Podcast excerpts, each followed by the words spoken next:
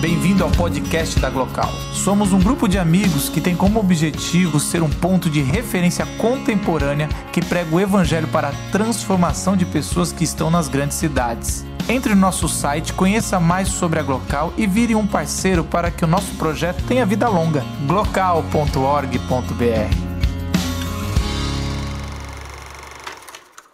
Boa noite, eu vim aqui então para falar do Alice no País das Maravilhas. É, vou tentar ser um pouco coerente, mas já digo que eu sou influenciada pela Alice há muitos anos, então já não bato muito bem na cabeça faz tempo. Então, é, vou falar primeiro desse autor, que é o Lewis Carroll, que é, na verdade, o pseudônimo né, que ele inventou para publicar a obra de Alice no País das Maravilhas. Né? Então, é, o Lewis, na verdade, é, era um matemático, reverendo também. E é interessante que a biografia dele traz essa dualidade que depois é refletida na própria obra dele. Né? Ele era de uma ordem completamente lógica, matemático, lecionava. A vida dele foi basicamente muito tempo na academia, lecionando. E ele trabalhava então com essa, com essa ordem de coerência, mas ao mesmo tempo escrevia essas histórias é, fantásticas, esses personagens completamente excêntricos. Então ele tinha essa dualidade, até assim uma polêmica na, na biografia dele em relação a né, relações que ele tinha com as crianças, mas enfim, isso não vem ao caso agora. Mas é, e aí o que acontece? Acho que a maioria já deve saber, mas a, o jeito que ele inventou a história. Um dia ele estava passeando de barco com as crianças, com as filhas de uma família chamada Lidl, o casal Lidl, e, e as três filhas estavam lá. Uma delas se chamava Alice. E para entreter essas meninas, no passeio de barco, ele inventa essa história da Alice no País das Maravilhas, usando o próprio contexto da época, né? Que é a sociedade inglesa, a era vitoriana. É... E aí ele usa dessas referências que a Alice mesmo tinha, né? Que era a rainha, a questão da monarquia. É... E, e, e, ele coloca, então, essa sociedade bem caricata na obra, né? E, e aí a Alice fica apaixonada pela história e pede para que ele publique a história, para que ele escreva. Ele vai lá e escreve um manuscrito e anos depois ele publica, em 1865, sob o nome de Alice no País das Maravilhas. Antes o nome era Alice no Mundo Subterrâneo. E aí ele coloca esse pseudônimo, o nome dele, na verdade, é Charles Dudley. Não é assim que fala, Dodson. É, Acho que é assim que fala. Eu não sei falar esse nome. É, mas o que importa é o pseudônimo dele, o Lewis Carroll. E, e, aí ele publica sob esse pseudônimo e fica famoso. Acho que ele não sabia que a obra ia ficar tão famosa e deve ter se arrependido de ter colocado um pseudônimo. Mas, enfim. É, e é importante também dizer características da época, assim, né? Isso é um contexto da Inglaterra, era vitoriana, então tem muitas características. A própria é retratada no, na, na, cena do chá, né? É, a, a, rainha sobre esse poder monárquico que é meramente ilustrativo, né? É autoritário, mas é meramente ilustrativo. Ela não, não manda em nada. Ela manda que cortem as cabeças o tempo todo, mas ninguém corta as cabeças.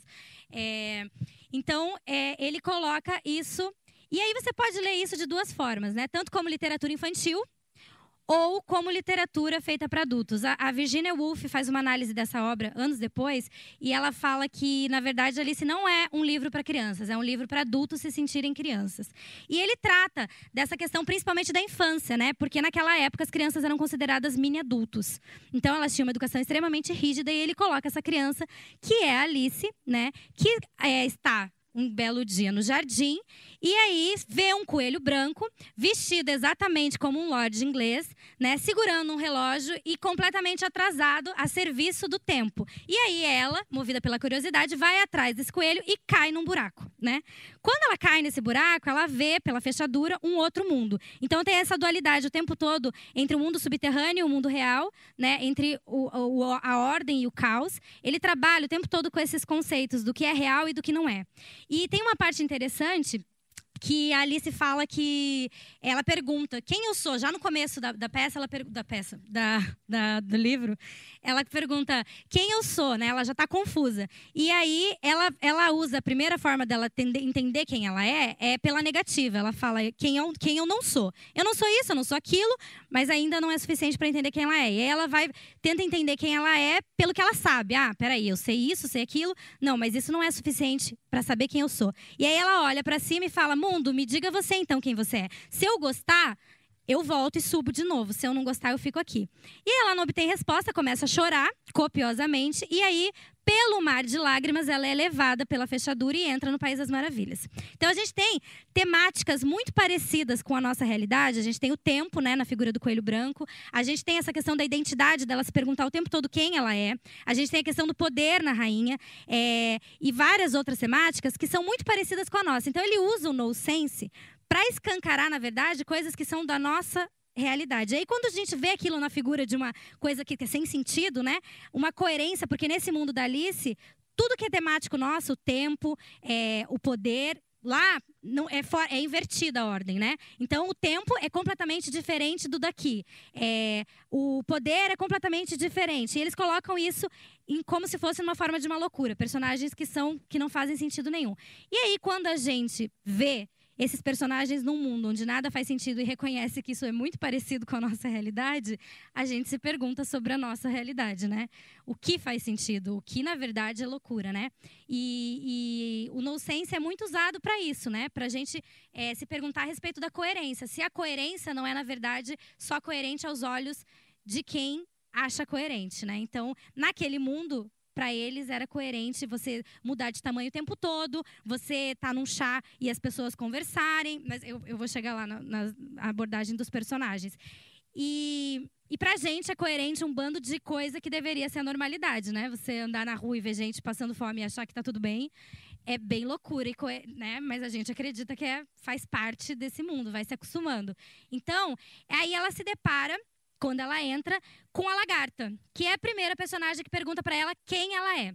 E tem essa brincadeira da Alice mudar de tamanho o tempo todo, né? Que é uma referência à criança, que muda o tempo todo, que é mais visível essa questão dela mudar, né? Que cresce muito rápido, mas que também faz referência à nossa vida, a gente muda o tempo todo. E aí a lagarta pergunta: quem é você?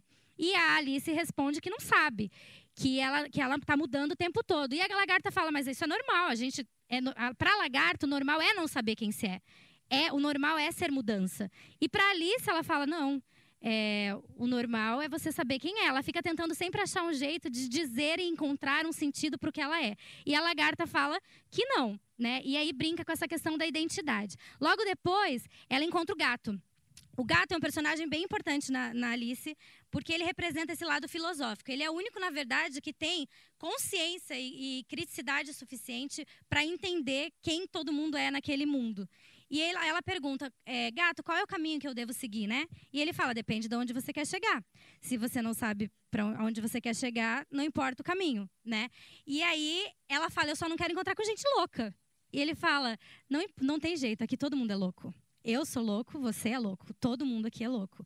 Então o gato ele faz esse papel de, de ser o, o, questionador, né? Ele levanta essas questões e ele traz primeiro essa consciência de loucura de que, gente, Tá todo mundo no mesmo barco, né? Todo mundo louco. Você vai encontrar com, com todo mundo aqui, que é louco. E aí ela vai de encontro ao chá. E o chá também é muito interessante porque ele traz o livro inteiro, né? São metáforas que você pode trabalhar. E eu acho que o, o que faz dele ser um clássico é porque você lê hoje em dia e ele ainda é atual, né? É, e aí, quando ela vai, vai encontrar o chá, tem essa figura do chapeleiro maluco, que é completamente é, no sense, né? E ela entra, encontra essa mesa cheia de lugar e eles falam que não tem espaço. E ela fala assim: é, como não tem espaço? Tô vendo. Tô vendo espaço deles, não, não tem lugar, não tem lugar. Então, aí já, já tem um olhar crítico a respeito né, da, da, da questão do, do, de não ter lugar para todo mundo. E aí elas, eles têm esse, esse chá e esse diálogo. E essa, esse diálogo, principalmente, ele, ele pergunta para ela, Alice, qual é a, a qual é a, a semelhança entre uma escrivaninha e um corvo. E Alice fica tentando responder, fica tentando procurar respostas, e isso dá margem para várias outras, outras conversas, e nunca se chega na resposta. Entre essas conversas, eles conversam a respeito do tempo, que o, o relógio do, do chapeleiro quebra, né? É, e ele fica tentando com manteiga consertar o relógio e fala para ela: ah, você, o relógio, você vê o tempo, você já conversou com o tempo? Vocês tratam o tempo como se fosse uma coisa, mas o tempo é alguém vocês estão a serviço do. O tempo está a nosso serviço, não ao contrário, né? Ele não fala desse jeito, tá, gente? Ele fala, tipo, nas entrelinhas, mas ele fala desse. E aí ela, ele tra traz de novo a charada da, da escrivaninha e do corvo. E ela fica tentando achar resposta e ele, ele começa a rir e fala: não tem resposta, né? Então aí tem essa questão da construção de significados. A gente o tempo todo querendo encontrar respostas e querendo encontrar significados para algumas coisas que são meramente arbitrárias, né? É, então ele traz essa questão da arbitrariedade das coisas, o chapeleiro maluco. E aí depois ela encontra a rainha e mais um bando de personagens. E na rainha esse poder, esse eu acho que é, é o mais fácil da gente enxergar, né? Que é esse, que é esse poder é, autoritário, né? É essa rainha que ordena e que fala o tempo todo que cortem as cabeças e a única forma e solução que ela arranja para os problemas é uma solução drástica de cortar as cabeças, né? É, mas ao mesmo tempo ela não tem poder nenhum né? É, então essa referência também da rainha na época, né, que, que ele faz essa brincadeira da sociedade inglesa, mas que eu acho que a gente pode também trazer, né, para os nossos dias. E fica a pergunta no final a respeito da loucura, né? No mundo de loucos, há que ser, há que ser louco também, né? Eu acho que o, o Lewis brinca com isso de, da loucura. O que, que é a loucura, né? Aos olhos de quem é loucura? Essa construção ela é inventada, né? A coerência não é inventada, a ordem é lógica, o caos e a ordem, é, essas dualidades que a gente vive, né? Qual é qual é o limite delas e o que é inventado e o que não é? E isso tudo aparece na obra e muito muito mais outras coisas que eu não, não tenho mais tempo de falar, mas é isso, gente.